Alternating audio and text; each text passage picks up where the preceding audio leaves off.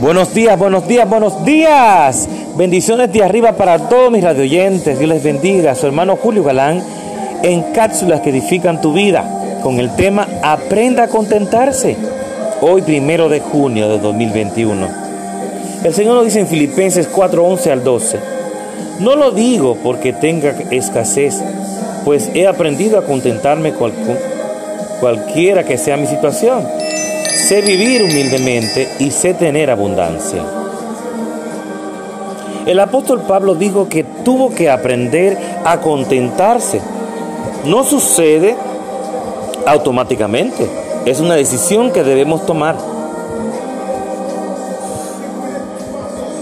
Estar contento no significa que no querramos cambiar, que renunciemos a nuestros sueños o que nos conformemos de, donde estemos, no significa no estar frustrados y luchando con todo, sino con, confiados en el tiempo de Dios.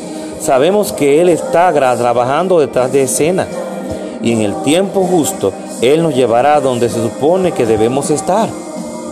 Algunas situaciones no cambiarán hasta que nosotros cambiemos, tales como cuando estamos frustrados pensando, ¿Por qué se está tardando tanto? ¿Por qué mi esposo sigue irritándome? Si Dios nos puso allí es porque lo necesitamos. Él va a usar nuestra situación para hacer una obra en nosotros. Uh, esto me recuerda a todos los procesos y situaciones que he tenido que pasar en mi vida. Y yo sé que tú también lo has pasado. Nada pasa en nuestra vida porque sí o de gratis, sino porque el Señor tiene un propósito y el propósito siempre es enseñarnos, prepararnos para recibir las bendiciones grandes, para prepararnos para el ministerio, para grandes encomiendas que Dios tiene para nosotros, como ya yo lo estoy experimentando. Pero el Señor tiene que enseñarme, tiene que prepararme en el camino y también porque quiere bendecirnos en sobremanera. Así que no temas, no te desesperes.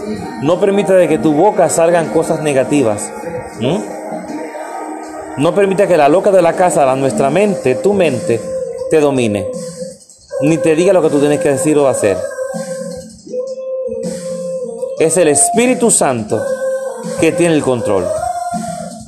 Y Él es que tiene que tener el timón de tu vida en todo, de nuestras vidas.